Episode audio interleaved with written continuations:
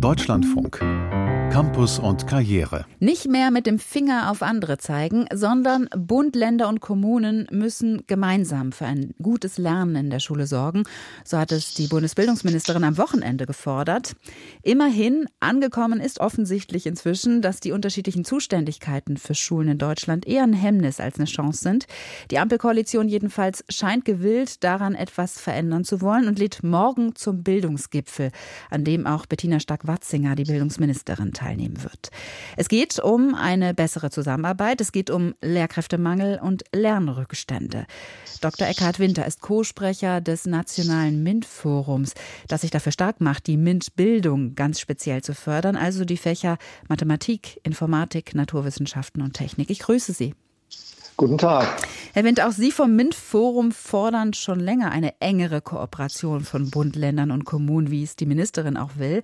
Was sind denn Ihre Vorschläge? Was müsste sich denn da konkret ändern zwischen diesen dreien, damit es eine bessere, zum Beispiel MINT-Bildung gibt?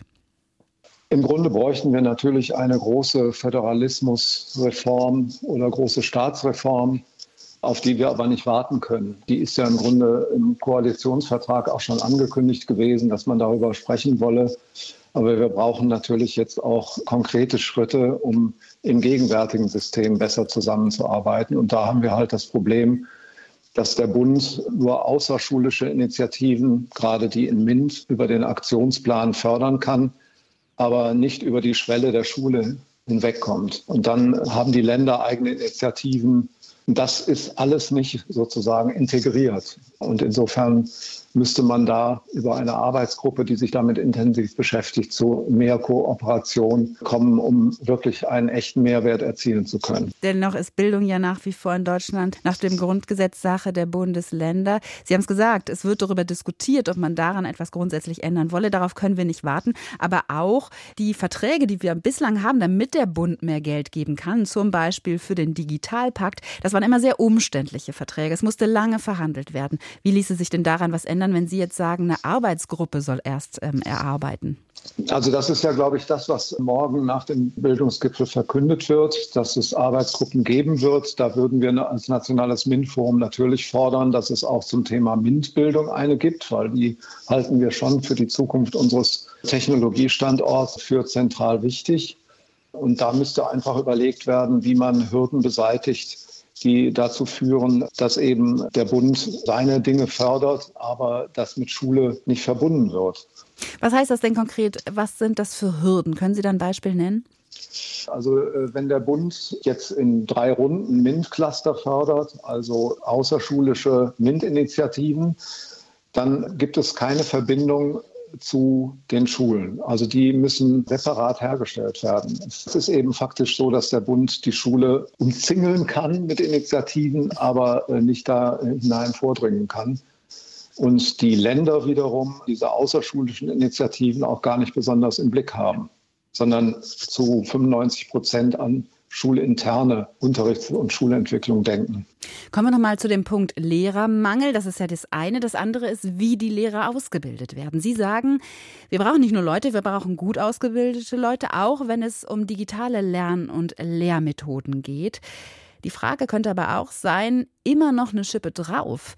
Können wir uns das denn leisten, wo wir eh viel zu wenig Personal haben? Ich glaube nicht, dass es eine Schippe drauf ist. Die Kultusministerkonferenz hat in ihrer Strategie Bildung in der digitalen Welt sehr sinnvollerweise gefordert, dass die Digitalisierung ja nicht eben on top kommt, sondern Unterricht insgesamt verändert. Das heißt, guten MINT-Unterricht heutzutage kann man eigentlich nur machen, wenn man diese vielen Möglichkeiten, die digitale Tools bieten, auch wirklich nutzt. Und insofern ist es gar nicht die Digitalisierung, sondern die neuen Möglichkeiten, die über die fachdidaktische Ausbildung dann in die Lehrkräftebildung kommen müsste. Mhm, was sind das denn für ganz konkrete Dinge? Also haben Sie vielleicht mal ein Beispiel, damit man sich vorstellen kann, was Sie da an der Ausbildung verändern würden, sodass Lehrkräfte fachgerecht ausgebildet sind?